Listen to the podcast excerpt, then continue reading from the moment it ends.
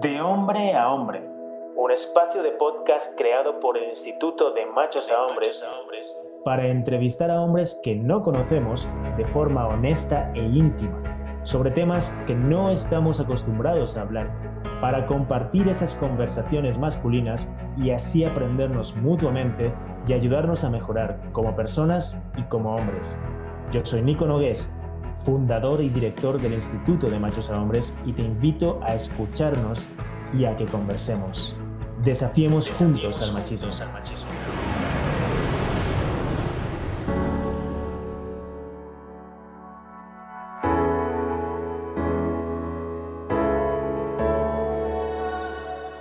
Antonio Najarro, Madrid, 1975, español, bailarín, coreógrafo, no sé si en este orden, ¿cómo te defines tú, Antonio? Eh, yo creo que artista. Artista. artista con mayor vinculación a la danza, pero artista. Perfecto, es un placer tenerte, Antonio Najarro, en este podcast de Sé Más Hombre, para conocer la, no solo la parte profesional, que es ampliamente conocida para las personas que están eh, metidas en los ámbitos culturales, eh, sobre todo de España, pero no solo de España, porque entiendo que también, por lo que hemos visto, tienes una experiencia profesional en el extranjero amplísima. Un poco para resumir también, Antonio fue el director del Ballet Nacional de España durante ocho años. Además de eso, también tiene eh, un gran espíritu emprendedor, formó su propia compañía en el año 2002. Actualmente entiendo que también estás como retomando proyectos más personales, un poco la reconstrucción de esa compañía, también todos los temas que tienen que ver con creación de contenidos en programas de televisión que tienen que ver con, con la danza. Tú nos contarás mejor un poco de dónde vienes y hacia dónde vas en unos breves minutos, Antonio. Bueno, vengo de, familia del sur de España, malagueña, y fue allí donde nació mi interés y, mi amor hacia la danza. La Feria de Málaga, una feria que se hace en los meses de agosto, donde todo el mundo baila sevillanas, bueno, las ferias típicas de esta ciudad, desde muy pequeñito yo era un niño muy tímido y muy introvertido y eh, mis padres descubrieron que en la feria me desinhibía totalmente, me ponía a bailar, me encantaba vestirme de los trajes tradicionales, veía a la gente bailar, la estética eh, de, la vestimenta, los hombres a caballo, las mujeres a caballo, los, los músicos tocando las guitarras, todo era algo que me apasionaba y sobre todo me desinhibía. Y entonces eh, mis padres vieron, no pensando que me fuera a dedicar profesionalmente, pero vieron que era una, una actividad que hacía que yo, pues bueno, me abriera más como, como persona, me hiciera más eh, sensible como niño, pues me apuntaron a baile, estudié mi carrera profesional de danza, que son 11 años de carrera en Madrid, y empecé a trabajar profesionalmente a la edad de 15 años en diferentes compañías eh, de danza, compañías dirigidas por grandes personas personalidades de la danza española, ingresé en el Ballet Nacional de España como bailarín, finalicé como primer bailarín, creé mi propia compañía con la que giré por todo el mundo 10 años y accedí a la dirección del Ballet Nacional de España con 35 años durante 8 años. Una, una abreviatura de lo que ha sido mi, mi trayectoria artística. Wow, intensa, destacada, rápida, amplia. Eh, con mucho recorrido, empezaste muy joven, como nos comentas. Claro, si a los 15 años ya estabas bailando, ¿cuándo decidiste que querías ser bailarina? ¿Qué edad? Yo creo que tendría más o menos eh, entre 8 y 9 años que ya descubrí lo que era la disciplina de estudiar una carrera de danza. Al principio fue muy duro porque yo, bueno, yo la danza la tenía como un divertimento. Me gustaba mucho, la hacía mucho, pero era más como un divertimento. Pero cuando ya entré en el Conservatorio Profesional de Danza de Madrid y vi lo que era estar una hora y media haciendo clases de ballet, estudiar eh, historia de la danza, anatomía, los cuatro estilos de la danza española con toda la complejidad que eso tiene, porque para quien no lo sepa, la danza española tiene cuatro estilos muy diferenciados, que son la escuela bolera, la danza estilizada, el flamenco, que es lo que más se conoce, y el folclore español. Y dominar todos esos estilos es muy, muy, muy complejo. Tienes que tener una preparación súper variada como bailarín, tienes que ser un excelente intérprete de ballet clásico, de danza contemporánea, tocar las castañuelas con la dificultad que eso tiene. Es un instrumento que hay que practicar horas diarias, zapatear, girar, saltar, bueno, es súper complejo. Y ahí fue donde, a pesar de la complejidad, me llenaba mucho. Me ha gustado mucho el rigor. Y la danza española exige mucho rigor y la disciplina. Entonces, pues bueno, fue sí, con 8 o 9 años cuando empecé a estudiar la carrera, que ya hacíamos nuestras pequeñas muestras, ahí ya, ya vi que, que era lo mío. 8 o 9 años, a pesar de este rigor o incluso intuyéndolo, también pues te permitiste como entrar allí Y, fíjate a esta edad, ¿no? A mí me sorprende mucho la edad con la que empezaste, porque claro, una profesión, la de bailarín, el mundo de la danza, no obvios para, para, un hombre, mucho menos tal vez para un niño dentro de este imaginario colectivo que se tiene de lo que desean ser los niños, ¿no? Supuestamente crecen o crecemos queriendo ser futbolistas, actores, este, astronautas, bomberos, hoy influencers. Es, es muy lindo, muy interesante escuchar como esta vocación, si la puedo llamar así, desde los ocho años, como que empezaste a verlo claro y te permitió también, entiendo, como agarrar una posición ante la vida. Hay una gran frase tuya que me encanta. Comentas de la danza, comentas que es un sector que muchas veces no para de, de quejarse y lo que tienen que hacer es más bien posicionarse. ¿Cómo se ha posicionado Antonio Najarro ante la vida? Con ocho años, ¿cómo empezaste a posicionarte? Bueno, eh, primero me tengo que me tenía que posicionar ante mí mismo, tenía que descubrir si realmente tenía el amor hacia la danza que hay que tener para desarrollar una vida así que es súper eh, complicada, es muy sacrificada eh, y si realmente los beneficios que yo obtenía de esta carrera eran suficientes como para dedicarme a ella y, y, descubrí que sí. He ido ejecutando dos caminos diferentes, que es el de intérprete, el de bailarín y al mismo tiempo el de creador. Han ido muy a la par, desde muy pequeño ya me, me encantaba inventarme historias con mi familia, con mis amigos, eh, hacer eh, pequeños teatros de danza y bueno, me encantaba lo que era ya la creación desde muy pequeñito. Lo que a mí me ha impulsado ha sido el darme cuenta de que con la he tenido una forma de expresarme que no podía tener con otro tipo de lenguaje, ni con la palabra, ni con la acción diaria, por así decirlo. La danza, el movimiento, permitía que una parte de mí eh, sensible llegara a abrirse en todos los sentidos. Entonces me sentía muy em, realizado cuando bailaba. Eso ha sido el hecho más importante que ha hecho que una persona como yo me dedicara a la danza. Y por supuesto, acompañado de unos padres que han querido descubrir qué es la danza, en realidad. Han querido descubrirla, porque todo esto que va alrededor de la danza, de que si no es para niños, de los padres, la desconfianza en apuntar a un niño varón a la danza, en un 80% es mero desconocimiento. Nosotros, los padres, eh, las personas ya de una generación, tienen un cliché en la cabeza metido de lo que es un bailarín pero no tienen ni idea realmente de lo que es la vida de un bailarín, de los beneficios que aporta a nivel psicológico, a nivel rítmico, a nivel orgánico, a nivel físico, el compañerismo, el respeto al maestro, el rigor, la perseverancia, el conseguir las cosas muy poco a poco y con mucha constancia, más aún hoy en día que todos queremos un resultado inmediato, todos esos valores y todo lo, lo, que percibes cuando ves danza, y en mi caso la danza española, un padre lo desconoce. Esto te lo puedo decir por experiencia porque he realizado infinidad de actividades pedagógicas para niños a través del Ballet Nacional de España y cuando los padres han visto a sus propios hijos practicar con nosotros, eh, ver lo que es un hombre bailando danza española, el rigor que hay, el compañerismo y todo lo que, todos los, los, elementos que te he comentado antes, se han emocionado. Muchos padres, los padres hombres, más que las madres. Y los niños varones, hemos hecho test oficiales que hemos publicado en prensa, en prensa especializada, se ha descubierto que el niño varón después de esta experiencia ha tenido mucha más emoción y mucho más interés en dedicarse como hobby o profesionalmente a la danza que las niñas.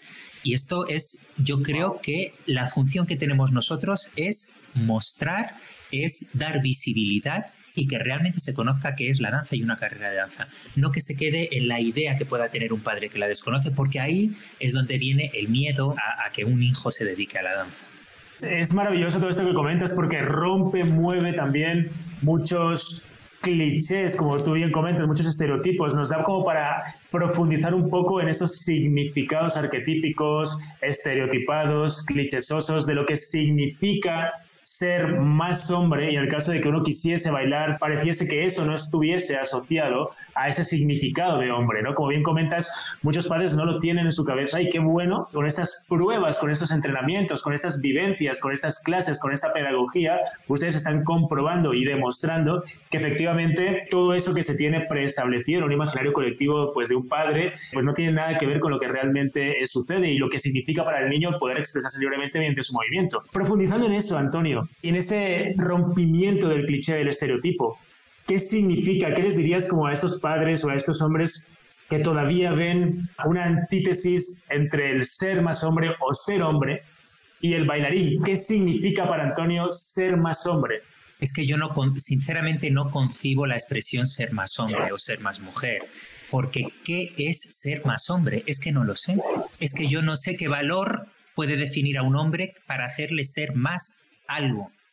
¿Qué es? Para mí, ser más hombre o ser más mujer es ser una persona sincera, es, es ser una persona con valores, es ser una persona honesta. Eso para mí es ser más hombre o mujer, es que me da igual. O sea, me da igual. Yo tener al lado mío un hombre o tener al lado una mujer, me da exactamente igual. Lo que miro es el valor de la persona y ser más es tener más de esos valores importantes para mí, personalmente. ¿Qué significa, según tú, esa frase estereotipada? Sé más hombre, Antonio. ¿Alguna vez te lo dijeron de niño? Oye, no hagas esto, sé más hombre. ¿Qué significaba esa frase? Eh, yo solo concibo el que te digan sé más hombre cuando estás interpretando artísticamente el papel de un hombre.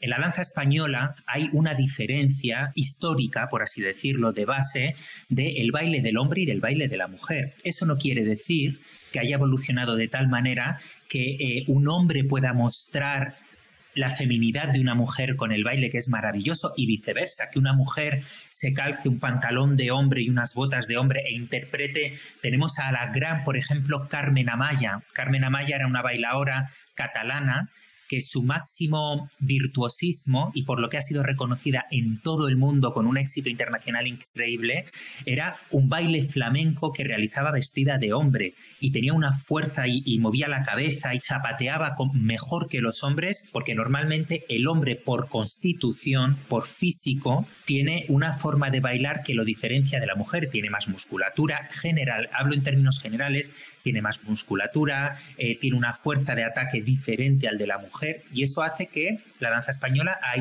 haya tenido una base que no estoy hablando de eh, mostrar hombría, sino simplemente de una forma, una forma de bailar. Históricamente en la danza española el hombre corteja a la mujer, la mujer coquetea con el hombre de una manera pues más femenina, más sutil, y eso como base histórica nosotros tenemos que respetarlo. Eso no quiere decir, como te he dicho antes, que todo haya evolucionado. En el fondo es buscar una estética, es buscar una emoción, independientemente de que se esté bailando, expresando lo que es un aspecto más varonil o más femenino, que yo no hablaría de más hombre o más mujer, sino más varonil o más femenino, tanto en el hombre como en la mujer. Al interpretar estos papeles, a mí han habido coreógrafos que me han dicho, Antonio, tienes que ser más hombre, más hombre en el sentido de que tienes que jugar el rol que históricamente tenía el hombre en la danza española, en este caso concreto. He tenido que hacer acciones que me ha pedido el coreógrafo con respecto a una mujer, por ejemplo, o con respecto a un personaje que tenía que mostrar un aspecto viril, viril en el sentido de un alcalde, un comendador en una obra teatral, que tiene un aspecto más a tierra, eh, un poco más agresivo, pero yo se lo veo dentro de un concepto de el concepto histórico del nacimiento de una danza como es la danza española, no en el día a día. Y es interesante también porque si lo entendemos dentro de ese contexto de construcción de personajes por una determinada expresión viril, entender o a mostrar que eso que llamamos género no dejan de ser en algún punto estos constructos que si lo sacamos de un escenario, en este caso de danza o de otra disciplina como podría ser el teatro, no deja de ser lo mismo, ¿no? Como este gran escenario llamado sociedad que estamos viviendo, donde efectivamente como esos roles más arquetípicos en algún punto responden a historias también o a construcción de personajes que tal vez nos hemos creído tanto que delimitan mucho el que significa ser hoy en día un hombre o el que pudiese estar significando, ¿no? Como romper con ese arquetipo. Como tú bien dices, una cosa es dentro de una disciplina eh, escénica que, que, sabes que tiene como un historial, una construcción, que hay que respetar, unas reglas, que se enmarca dentro de una propia disciplina, y otro tal vez es muy distinto entenderlo como algo que no se puede romper o acabar de moldear, me refiero a la masculinidad, fuera de esas disciplinas en concreto, ¿no? En ese sentido, Antonio, cuando hablamos de esta masculinidad en general, ¿Tú crees que es, algo que es elegido o más bien responde a algún estereotipo marcado por este gran teatro social? Eh, a ver, yo creo que es un poco ambas cosas. O sea, hay, hay personas que de nacimiento tienen una forma de moverse, una forma de andar, una forma de dirigirse determinada. Pero es que en el baile pasa también. Hay personas que innatamente eh, bailan, tienen una fragilidad incluso el propio físico te condiciona. según cómo tú eres físicamente, un chico de 2 metros 20, hiperdelgado, con las extremidades muy largas, se va a mover de una manera diferente que un chico de 1,70 con extremidades cortas, con una musculatura más fuerte. Ya vas a ver un movimiento diferente. Todo condiciona. Luego, por supuesto, está el estereotipo que te marca la sociedad, que yo creo y confío que más y más está diluyéndose este estereotipo. No soy muy objetivo porque eh, gran parte de mi entorno es un entorno artístico en muchos momentos. Un gran porcentaje de mi vida me muevo dentro de ese entorno, pero sí veo un poco cómo se va moviendo la sociedad. Cada vez la forma de vestir en el hombre va siendo más neutra, por así decirlo. Eh, y en la mujer igual. Poco a poco son más condicionantes los que hace que no haya que eh, ponerte una chaqueta de hombre para parecer más hombre. Yo creo que la, la hombría o la feminidad, como he dicho antes, está en la forma de ser y está en los actos. Y yo lo veo así. Y mira, si, me permites una anécdota, a mí me gusta mucho jugar en los espectáculos con esta ambigüedad por así decirlo. En la danza española, como te digo, históricamente está muy marcado el rol del hombre en cuanto a baile y el rol de la mujer la mujer con un vestido de volantes femenino y el hombre con un pantalón. Así es, la, así es como está concebido. En dos espectáculos míos yo tengo dos números diferentes. En un espectáculo que se llama Jazz in Flamenco, eh, tengo un número que se llama Ambigüedad. Está sobre una música eh, un poco de jazz maravillosa. Es un paso a tres. Lo bailaba yo con un bailarín y una bailarina. La bailarina iba vestida con pantalón de hombre, el bailarín iba vestido con vestido de mujer, todo muy acorde en una misma gama, y yo iba vestido mitad hombre y mitad mujer. Y todo era una dualidad. La mujer me quería atrapar y el hombre me quería atrapar. Y eran siete minutos de coreografía muy potente, muy intenso, muy emocional. Después del espectáculo muchas veces hacemos post-show con personas que han ido al teatro y muchos hombres quedaban muy tocados con este número. Hombres, eh, me refiero, muy tocados. ¿Y sabes lo que me decían? ¿Cómo eres capaz de bailar tan femenino y al mismo tiempo bailar tan masculino? Y yo les preguntaba a todos, ¿y tú qué has sentido? Y ellos me decían, pues cuando bailabas como mujer sentía la, la, ductilidad, no te veía físicamente como un hombre bailando como una mujer, sentía la emoción. Y eso para mí era lo bonito, era la emoción que desprendía. Para mí eso es lo importante, la emoción, lo que tienes que hablar, tu mensaje como persona, no por ser hombre o por ser mujer. Me encanta este ejemplo porque también nos permite como observar esa evolución. Sí, hay arquetipos, pero ambos perfectamente pueden tener su expresión, despertar emociones en el otro en función de cómo ellos mismos dirijan sus cuerpos, sus ritmos, del ritmo que tienen los propios conceptos, de la evolución que lleva un tiempo determinado en función del momento histórico, del contexto sociocultural, de la persona misma.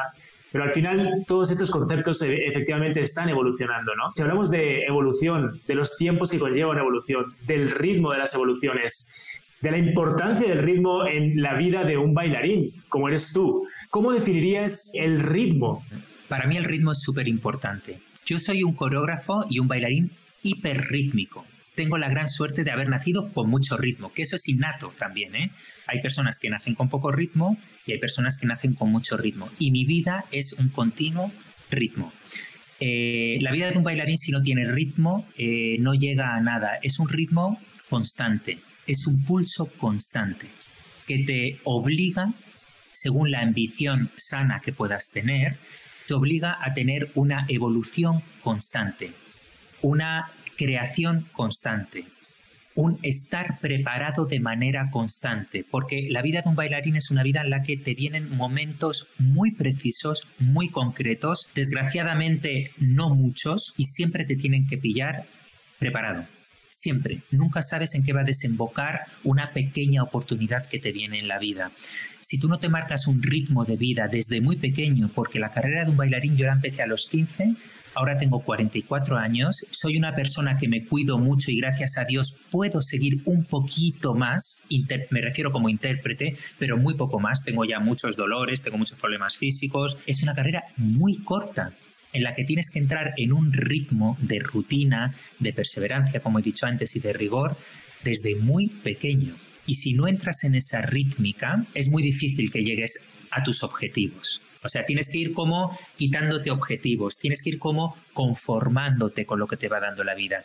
Y la vida de un bailarín no debe ser conformarte, debe de ser siempre ir en progreso y para eso te tienes que marcar un ritmo, un ritmo en tu día a día, un ritmo en tu sueño, un ritmo en tu forma de cuidarte, la alimentación, un ritmo emocional, un ritmo en saber volver a las raíces, en saber volver a tu familia. Estamos viajando continuamente, visitando culturas, gastronomía, jet lag continuo. Lo que más caracteriza este ritmo que tienes que seguir es la edad tan joven a la que empiezas a tener acceso a estos cambios tan grandes, a estar dentro de grupos de gente diferentes con las que tienes que estar un mes, dos meses, tres meses de gira internacional. Todo eso como no tengas un ritmo interno sensato contigo mismo, siempre como digo, sabiendo volver a tu raíz, humilde, sensata, con los pies sobre la tierra, como no tengas ese ritmo, ocurre como desgraciadamente ocurre con grandísimos artistas que bajo mi punto de vista no han llegado donde deberían llegar o han cortado eh, muy rápido su evolución porque no han sabido tener este ritmo tan importante para una carrera tan vertiginosa como es la de la, de la danza. ¿Qué nos dirías del ritmo a muchos varones que mm, de forma inconsciente no asociamos o no se asocia, ¿sabes? Como a la expresión masculina. El, ritmo, el, fluir con tu cuerpo, el ser consciente de tus movimientos, es algo que históricamente no, no se asocia de forma directa, que muchos hombres no encuentran ni siquiera detectan en sí mismos, me refiero todo el rato al ritmo. ¿Qué les dirías a esos hombres para intentar darse cuenta de la importancia del ritmo para encontrar su ritmo. Lo primero de todo, que no tenga miedo a mostrar su sensibilidad. Lo primero, lo primero de todo, que no tenga ningún tipo de pudor en mostrar su emoción interna. Demostrarlo de la manera que sea, con la palabra, con el gesto de la cara, con el movimiento, a través de meditación, a través de la gimnasia, a, a través de cualquier tipo de actividad que encuentre cómo mostrar esa emoción. Bajo mi punto de vista, el punto de apertura de mostrar tu emoción es lo que hace que empieces a entrar en tu ritmo vital real. Todo lo que esté cohibido, todo lo que esté camuflado, todo lo que esté tapado, es, lo que hace que, que no puedas tener un ritmo, que tu corazón no lata como debe de latir con el sentido del latido que debe de, latir. No solo un latido mecánico que te permite fluir la sangre y que te da la vida, sino un latido real, de tu yo más sincero.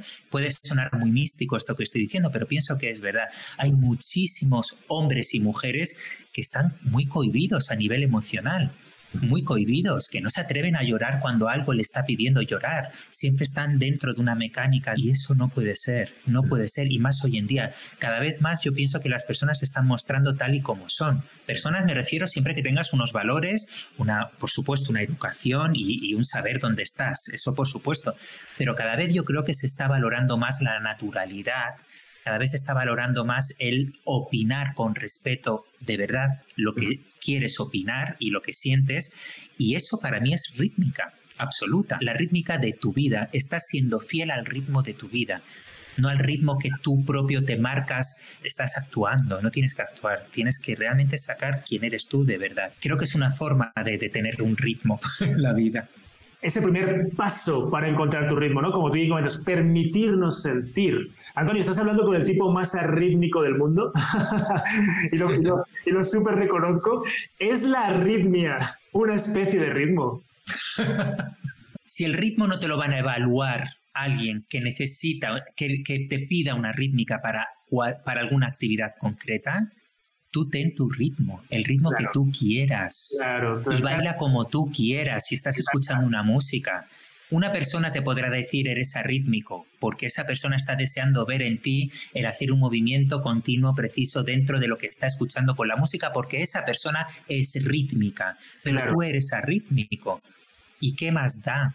¿Quién, o sea, eh, si no tienes un objetivo a conseguir eh, siendo rítmico, ¿qué más da ser rítmico? Si en tu vida no te entorpece, otra cosa es que tú tengas vergüenza de bailar delante de gente, de hacer algo concreto, o quieres crear una pieza musical y te cuesta mucho, bueno, pues buscarás las estrategias o la persona que pueda meterte la música porque tú tienes la idea, pero es que yo de verdad no lo veo, no lo veo importante me encanta. Es que no lo veo importante. Tú me estás hablando ahora mismo de una arritmia más eh, material, por así decirlo. Claro, claro, claro, claro, porque es, es justo eso ese punto de la conversación donde obviamente la, arritmia dentro de una disciplina como la danza pues es nefasta, de hecho sería como, ¿para qué empezar? Eso es complicado, sí. Eso es complicado, es una ecuación no, no ganadora. Esa aceptación tal vez de no, no ritmo, eh, como ese concepto de más estereotipado de saber moverte, etcétera, como reconocer tu propio ritmo, esa arritmia no deja de ser un propio ritmo, al menos desde, desde mi perspectiva, de saber fluir con ella, aceptar y a partir de ahí abrirte a conocer posibles maneras de moverte, es también como esa permisividad que comentabas antes de sentirnos como somos y permitirnos encontrar en esos movimientos al principio torpes tal vez una fluidez que nos permite aprender mejores maneras de movernos, ¿no? De pasar de la arritmia al ritmo propio. Y por eso me gusta mucho hablar contigo sobre el ritmo, porque entiendo que tú también eh, has tenido eh, diferentes ritmos en tu vida. ¿Cuáles son esos diferentes ritmos si es que los has tenido? Por favor, corrígeme si me equivoco. El ritmo es algo que también se va, se va puliendo o se va probando, se va diversificando en función de tu momento en la vida. ¿Ha sido así para ti? Y si ha sido así para ti, ¿cuáles son esos diferentes ritmos? Por supuesto que mi vida ha pasado por, ritmos muy diferentes. La madurez eh, condiciona totalmente, bajo mi punto de vista, el ritmo de vida y a las experiencias que te va dando la vida te condicionan totalmente el ritmo de vida. Eh, la exigencia que tú te puedas imponer a una edad temprana es muy diferente a la exigencia que te puedes imponer más mayor. Mi vida me ha ido dando experiencias, gracias a Dios me ha ido haciendo relativizar lo que antes era imposible de hacer relativizar y se convertía en un problema mucho más grande de lo que a lo mejor se puede convertir ahora. La armonía que yo puedo sentir ahora en mi ritmo de vida es muy diferente al que sentía anteriormente. Eh, dentro de, tener a lo mejor o de ser una persona muy frenética en cuanto a acción, en cuanto a actividad, en cuanto a, tener una forma muy de hacer las cosas rápidas o, de querer alcanzar las cosas con, un, con una rítmica rápida, como yo me lo planteaba cuando tenía 18 años, era muy diferente a como me lo planteo ahora que tengo 44 creo que la vida es una continua experiencia, por lo menos en mi caso ha sido una continua experiencia. La rítmica en algunas ocasiones ha bajado mucho porque ha habido momentos de mi vida en los que he estado mal, he tenido malos momentos, he tenido decepciones, he tenido desamores, que a mí, por ejemplo, el amor es algo que en mí, en mi persona, me afecta muchísimo muchísimo. Yo soy una persona muy fuerte, muy emprendedora en el terreno artístico, en tomar decisiones de mi vida. Soy una persona que me considero que, soy fuerte. Sin embargo, en el amor me puedo convertir en la persona más débil del mundo. Y ahí mi ritmo fluctúa y varía. Pero yo pienso que en general lo que más afecta al ritmo de tu vida son las experiencias.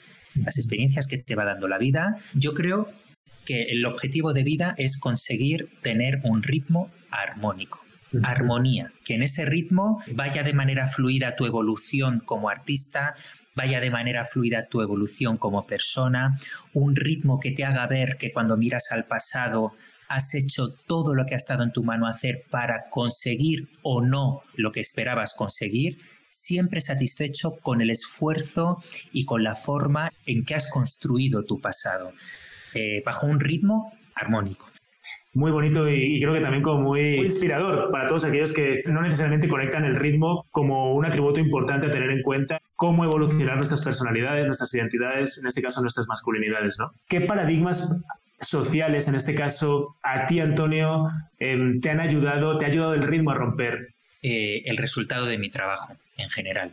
Yo creo que el, ritmo que yo me he marcado en la vida ha sido siempre por conseguir objetivos. Mis objetivos, eh, en mi caso como artista, como bailarín o como coreógrafo, son recibidos con el resultado de eh, la exhibición. Yo me exhibo como bailarín, yo exhibo mis coreografías y cómo llega esa exhibición al público, cómo ese público lo siente y cómo ese público responde a esa emoción, ese es el verdadero resultado de tu trabajo. Lo puedes eh, traducir a aplauso, a comentario, a crítica eh, de prensa. Bueno, esos son los medios que, que, muestran el resultado de tu trabajo y ese es el resultado de mi trabajo. O sea, mi trabajo, yo sin un público que se emociona al ver mi trabajo, yo no soy nadie porque yo trabajo para eso. Eso, eso es lo que marca realmente mi evolución y mi trabajo y, mi, es, mi objetivo de vida, por así decirlo. ¿El ritmo que has llevado te ha ayudado a romper algún prejuicio? Sí, claro. El, mira, cuando yo era pequeño tenía una parte, vamos a hablar de una manera socialmente eh, afeminada, para lo que socialmente se entiende como ser afeminado. Y se metía mucho conmigo en el colegio, mucho, mucho. Eh, mi hermano que iba al mismo colegio me tenía que defender y pelearse en muchas ocasiones. Y esos chicos me han esperado hace muy poquitos años a la salida de los grandes teatros de, de Madrid y de fuera de Madrid a felicitarme después de ver un espectáculo que yo he dirigido en el Ballet Nacional de España. Wow. Y eso para mí es una lección de vida y, han escrito y se han disculpado. Te, estoy hablando de 30 años después. Y han venido y han dicho, madre mía, en lo que te has convertido, lo que has creado, cómo nos has emocionado, que para mí es lo que más me puede satisfacer que me digan.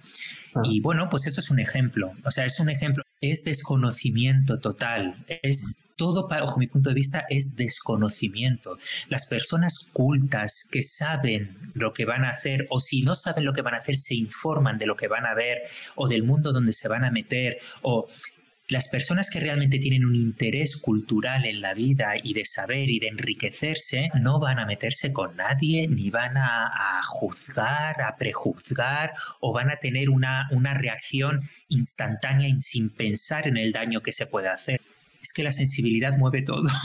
Cuando tú desarrollas la sensibilidad, sabes que lo que a ti no te gusta que te hagan, no lo vas a hacer. Es que es así. Y, este, este, ejemplo que te he puesto, pues es un claro ejemplo de unas personas que cuando eran jóvenes se, sentían mejores y más fuertes metiéndose con un niño al que veían que tenía una cierta feminidad. Y ese niño que tenía una cierta feminidad, estas personas han pagado una entrada para ver una obra de este niño con un teatro lleno y con un éxito tremendo y han tenido que esperarle a la salida del teatro para felicitarle, no por el trabajo, sino porque se han emocionado viendo eso. Y eso yo pienso que es maravilloso. Y a mí me han pasado cosas increíbles en mi vida, pero ese tipo de cosas son las que más me han marcado y las que más me dicen cómo ha merecido la pena luchar por lo que he querido luchar, porque he llegado a emocionar a esas personas que de pequeño eh, me insultaban, ¿sabes? y no tengo ningún tipo de rencor, ni no tengo ni nada de nada, nada. Todo lo contrario. Les abracé, les di dos besos, les dije muchísimas gracias por venir al teatro y han, y han repetido. O sea que yo feliz. Maravillosa lección la que, la que nos cuentas ahí, de, como enseñanza por ambas partes, por la tuya, como esa empatía, esa compasión, la de ellos por darse cuenta también, ¿no? Años más tarde, la del ritmo, el ballet, ese vínculo que permite reconciliar un momento pasado, ¿no? Eh, me encantó, porque por son lecciones que, que, deja, que te dejan, ¿no? Que nos estás compartiendo a través de este movimiento fluido, de estos ritmos. Y, y en ese sentido, ¿cómo crees que puede enseñarnos el ballet a ser más hombres en el entendido, como hemos dicho antes, de que ser más hombres es una frase absolutamente vacía de significado y más bien hay una oportunidad de resignificar la violencia que aún tiene implícita, estos estereotipos más rígidos, menos rítmicos, más arquetípicos, después de la masculinidad este, más clásica e imperante, ¿no? ¿Cómo puede enseñarnos? ¿Qué, qué, qué lecciones nos puede dejar el ballet para ayudarnos a ser más slash mejores hombres?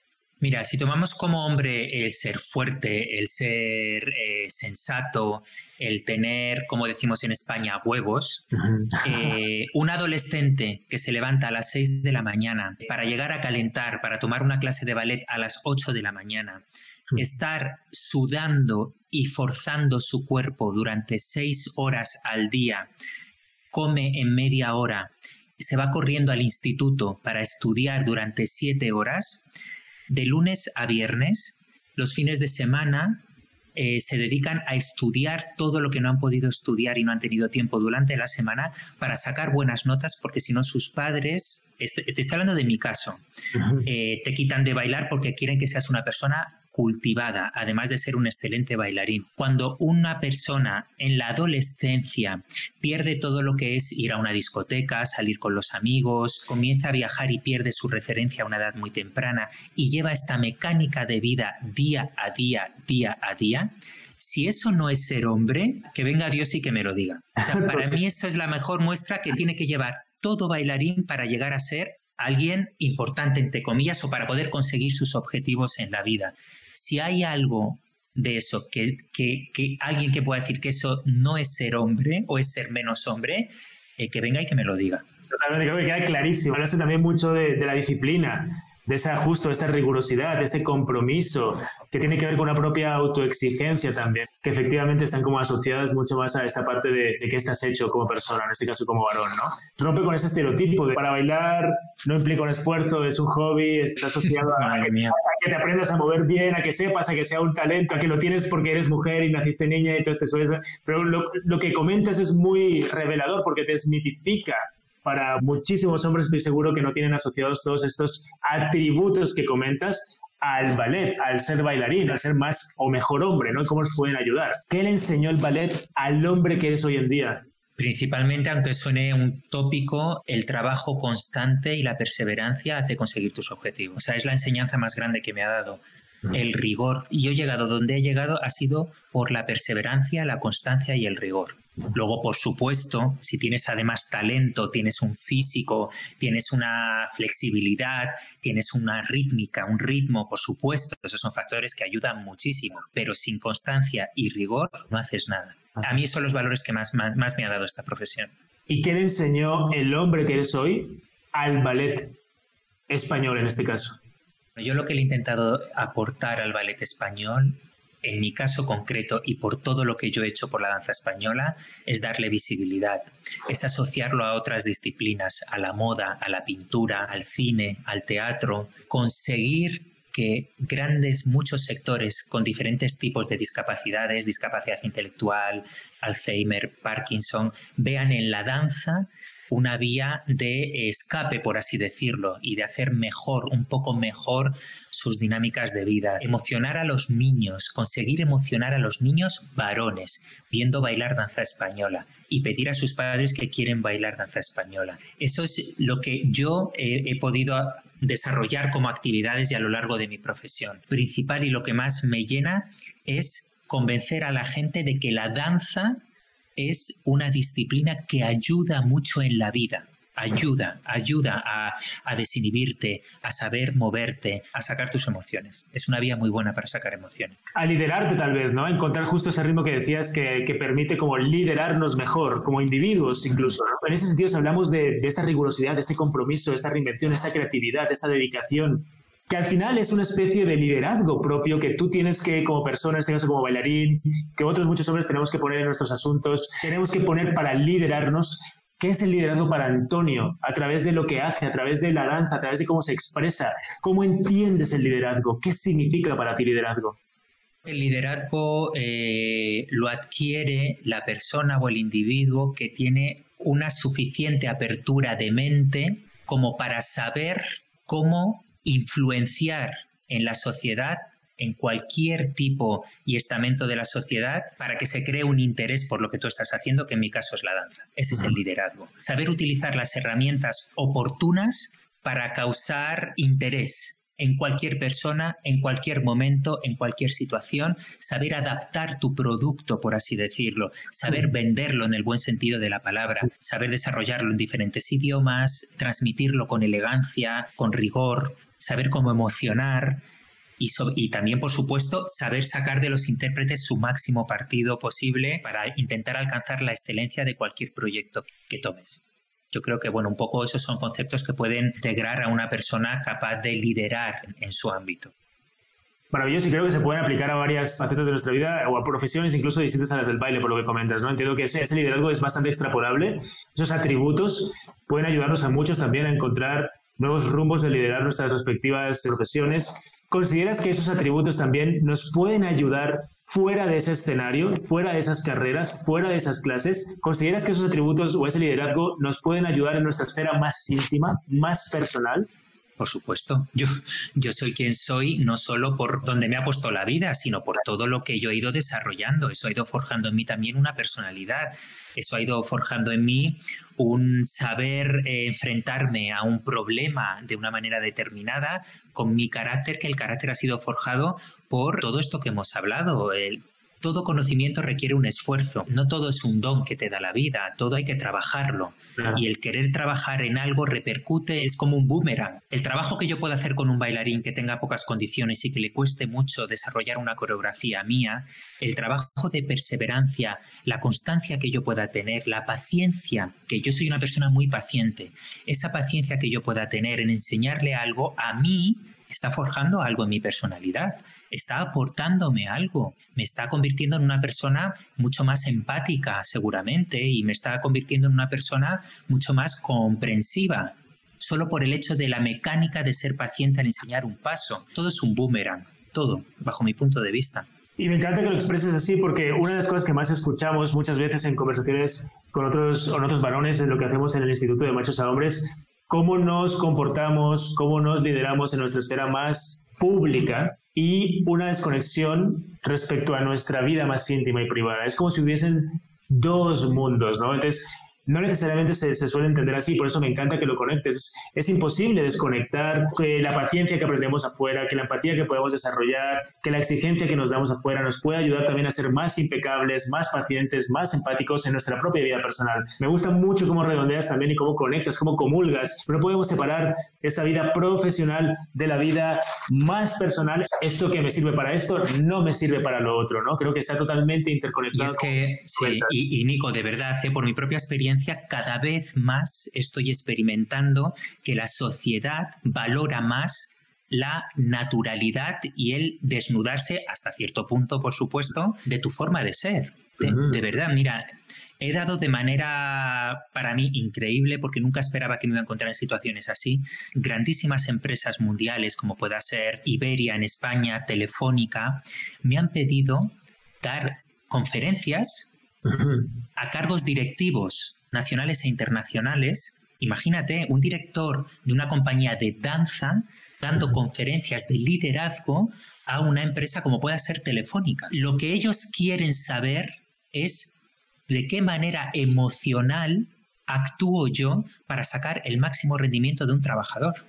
¿Cuáles son mis, mis estrategias? Porque ellos están viendo que en la danza hay absoluta sincronización, absoluto esfuerzo físico, tienes que forzar mucho tu físico. Hay una gran percepción de lo que es el maestro y el coreógrafo y el alumno. Hay un compañerismo absoluto porque tienes que bailar muchas veces en grupo y tener una sincronización perfecta con ese grupo, pero también tienes que bailar solo y mostrar tu personalidad absoluta bailando solo.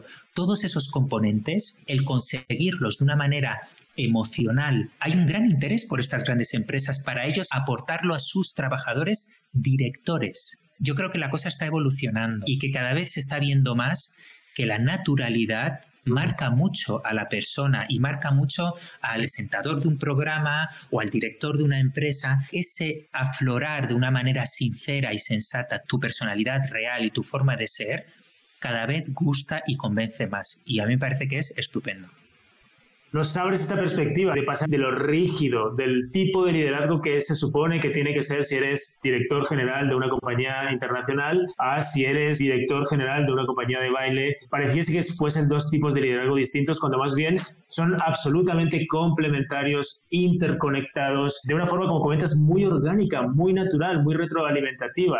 ¿no? Esta sincronicidad que comentas, esta impecabilidad, el saber estar en grupo, el saber estar solo, moverte a ritmos que pueden ser llevados por otros compañeros, tener la paciencia para enseñar efectivamente fuera de un escenario como puede ser un teatro, ayuda en un escenario de una compañía donde tienes que estar rindiendo resultados, ser flexible, moverte de forma armónica, en sincrónica con tu equipo, pero darles paso, pero saber cuál es tu lugar, etcétera. O sea, me encanta ver cómo conectas de una forma muy natural, muy orgánica, aparentemente tipos de liderazgo que tuviesen poco que ver, ¿no? Por todos los clichés que se tienen respecto a, en este caso, el baile, la dirección general de una compañía internacional, ¿no? Entonces, está mucho más conectado de lo que solemos pensar y, me encanta que lo cuentes tan simple porque pues, nos abres mucho esa perspectiva.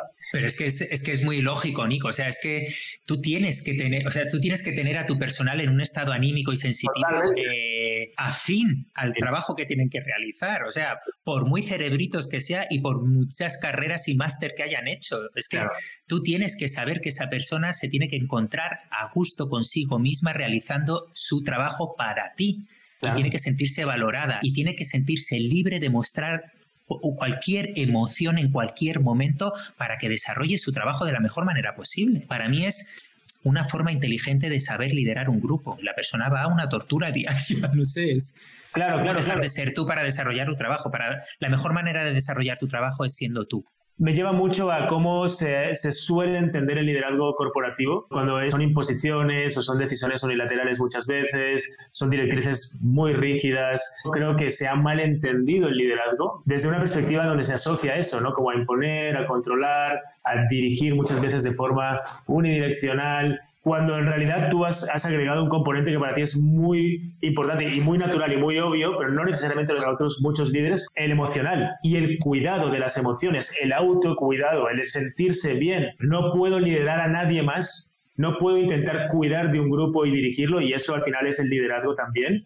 Si no soy capaz de entender mis emociones, si no soy capaz de cuidarme a mí mismo, si no soy capaz de liderarme. Por eso me encanta como este binomio que planteas, porque efectivamente estoy totalmente de acuerdo. No es algo que en el imaginario colectivo de muchos líderes esté tan presente. Asociar el liderazgo, el dirigir a grupos como una fase posterior al entender tu autocuidado emocional, el cuidado emocional de, de las personas que quieres dirigir. Este binomio cuidado-liderazgo me encanta que lo, que lo comentes, que lo saques a relucir, porque no está tan mapeado. Fíjate, entre muchos líderes con los que nos relacionamos, por ejemplo, en el instituto, ¿no? O sea, estamos también entrenando a varios directivos y les cuesta mucho entender la importancia del cuidado, del autocuidado, de la emoción en su liderazgo cotidiano. Como que no lo ven hasta que no se repiten problemas que ya efectivamente es imposible que no lo vean, les cuesta mucho entenderlo. Poco a poco.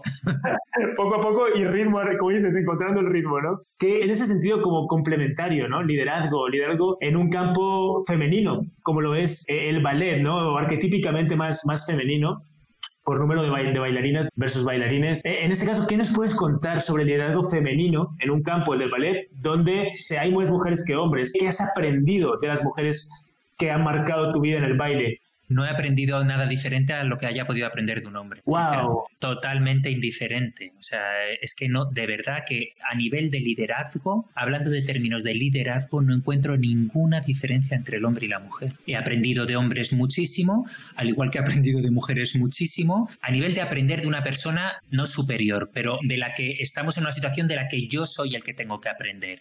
Y a nivel de equipo, mira concretamente el equipo directivo que me ha rodeado en el Ballet Nacional de España un equipo directivo, que es lo que yo he podido elegir, podía elegir a cinco personas que me acompañaran en mi equipo directivo, que era la directora adjunto, jefe de producción, eh, asistente, eh, jefe técnico y jefe de prensa. Todos han sido mujeres. O sea, me he rodeado de mujeres. Ha sido casualidad. En ningún momento, fíjate, esto lo aprendí de esto porque era hombre, o esto lo aprendí de esta porque era mujer, o mira, por como ella es mujer, ha sabido hacer esto, o me ha transmitido esto de una manera diferente. No, en mi, en, por lo menos en mi, en mi campo, que es la danza, no, no he sentido diferencia. Buenísimo también entenderlo. Este liderazgo estamos esperando ver cómo las mujeres lideran también desde su esencia, porque estamos como hartos de liderazgo masculino, arquetípico, etcétera, y escuchar experiencias como la tuya, más bien, donde no, no hay ninguna diferencia, es más bien la persona la que va como mostrando sus capacidades y esto es lo que al final nos va ayudando a ser mejores líderes. Me parece también como muy interesante para ampliar esta perspectiva de liderazgo ¿no? que, que tenemos como arquetípicamente flotando en nuestras mentes. Hablemos finalmente ya para ir cerrando de esta etapa de confinamiento, Antonio. ¿Cuántas semanas llevas tú de encierro ahora en España? ¿Esta cuál sería tu semana? Esta creo que es la quinta. Perdona, perdona, la, la sexta, séptima casi. ¿Cómo has llevado siete semanas de confinamiento en un lugar íntimo y privado? ¿Cómo has vivido este encierro? ¿Qué estás aprendiendo? ¿Qué has aprendido? Si es que has aprendido algo. Sí, he aprendido muchas cosas y cosas muy positivas. Han pasado cosas muy desagradables y muy negativas en la sociedad, muchas pérdidas, muchos fallecimientos, que ha sido horrible. Mi ámbito más personal he aprendido lo necesaria que es la calma, lo necesario que es parar. He aprendido a valorar pequeñas cosas que con mi ritmo frenético de vida ni las veía. Pequeñas cosas hiper sencillas, cosas muy tontas, pero muy necesarias y que pienso que a partir de ahora voy a saber apreciarlas y creo que son muy importantes, que las he estado viendo en muchos días en los que he tenido momentos más muertos, más vacíos. En mi caso concreto, Nico, muchas veces tengo una sensación muy constante de que ando de puntillas por la vida, de que voy consiguiendo mis objetivos y no los llego a saborear. Porque cuando tengo que saborear el objetivo, tengo en mi cabeza el objetivo futuro y no he sabido pararme y reposarme y saborear y absorber el éxito que haya podido tener en un momento dado o el fracaso, absorberlo. He llevado un ritmo de vida muy, muy frenético. Y este tipo de parón, que además es un parón mundial, o parado hablando en términos generales, eso me ha hecho como bajar las revoluciones, saborear y hacer un balance de lo que ha sido mi vida, las pequeñas cosas que tocas, que ves, que hueles y que antes en ningún momento me paraba a olerlas, ni a tocarlas, ni a mirarlas y quedarme cinco minutos mirando una hoja de un jazmín que tengo plantado en mi terraza, no lo hacía. Y es súper importante, es muy importante, es absolutamente inspirador, te hace equilibrarte mucho equilibrarte en la vida, pensar qué estás haciendo en la vida, para qué estás haciendo esto en la vida. Deja de pensar tanto en lo que tienes que hacer, en lo que tiene que gustar esto, en gustar a la gente y en que se emocione la gente y emocionate tú también contigo mismo y gústate tú también a ti, a ti mismo, saborea tú también tu vida, saborea el momento de calma, la parada, saborea estar sentado sin hacer nada, eso es lo que me ha ayudado en, términos generales este, este confinamiento. Además estoy en una edad que es una edad, pues, pues bueno, que yo creo que te pide mucho también ese momento. Tengo 44 años y es un momento como de inflexión. Mi carrera artística ya está muy finalizada como bailarín, como intérprete. En, mi momento me ha ayudado mucho a, sentir ese tipo de cosas que en un momento de vida normal y de ritmo normal, ya te digo que pasan de mí sin que las perciba. Maravilloso, estas pausas, estos ritmos, como que, acompañó mucho este ritmo del momento a tu ritmo también eh, artístico, como a generar esta perspectiva, esta calma que comentas, esta distancia crítica, decir, bueno, lo que venga desde esta perspectiva se ve más, con más calma, se ve mucho mejor. Un mensaje tuyo para el pasado. ¿Qué le diría hoy el Antonio de 44 años al Antonio que a los 15 años se atrevió a reflexionar sobre su masculinidad a través de esa conversación con tus padres, que decidiste ser bailarín. Hoy, ¿qué le dirías a ese niño de 15 años? Que saboreara la vida, que hiciera el esfuerzo más grande del mundo por saborear todo lo que hago. Viendo la hora a distancia me hubiera, me hubiera encantado conseguir, ir saboreando todo lo que va consiguiendo. No solo llegar, sino saborear el camino. ¿Crees que ese niño de 15 añitos está orgulloso del hombre que eres ahora. Sí, sí, sí, sí. Muy orgulloso. Ese mensaje, ¿no? De ti para ti, ¿qué le dirías a otros hombres en este caso sobre el hecho de ser hombres? ¿Qué les dirías? A los hombres les digo que para ser, para llegar a ser un hombre hay que llegar a saber exhibirse como realmente es uno y como realmente se siente uno. Cuando tú logras exhibirte y mostrarte como tú eres de verdad, eres el hombre más hombre del mundo. Me encanta esa frase. Un mensaje para el futuro. Te invito a cerrar esta entrevista con, con un mensaje al hombre que serás en 20 años, Antonio. Pues mira, espero que el hombre que seré dentro de 20, de 20 años siga teniendo la ilusión que tenía con 15, que tengo con 44 y que espero tener con 64 cuando tenga 20 años más. Nunca perder la ilusión. La ilusión es lo que me ha empujado en mi vida, la ilusión. Ese sentimiento de estar ilusionado por un proyecto, ilusionado por hacer algo nuevo, ilusionado por repetir algo que ya he hecho. Esa ilusión espero y deseo que nunca, nunca la pierda. Mil gracias, Antonio, querido, por este tiempo. ¿Alguna cosa más que quieras añadir? Cierre final. que baile todo el mundo, que no tengan miedo de bailar, o por lo menos que lo prueben, que es una terapia estupenda. Y que si a un padre o un niño le dice que quiere bailar, que por favor que no le corte las alas, que es algo maravilloso. Que no tenga miedo, que los niños se tienen que sensibilizar, que dejen más las máquinas, que saboreen y que huelan el arte, que es maravilloso para el desarrollo psicológico, emocional, personal de un niño. Que no tengan miedo. Exquisita conversación, Antonio. Te agradezco mucho esta conexión en directo. Te mando un abrazo gigante hasta el otro lado del charco, allí en, Madrid, donde estás ahora. Muchas gracias, Nico. Ha sido un placer. ¿eh? Muchas gracias por tu honestidad, por tu apertura, por tu tiempo. Y seguimos en contacto. Un abrazo a toda la audiencia que nos escucha también. Y a ti que nos estás oyendo, gracias por escucharnos y te invito a estar atento al próximo episodio de De Hombre a Hombre, el podcast creado por el Instituto de Machos a Hombres para aprendernos entre nosotros y ayudarnos a mejorar como personas. Mientras tanto, sigue nuestra labor a través de nuestras redes sociales, en Instagram de Machos a Hombres y en Twitter Machos a Hombres o también en nuestro sitio de machosahombres.com. Desafiemos juntos al machismo.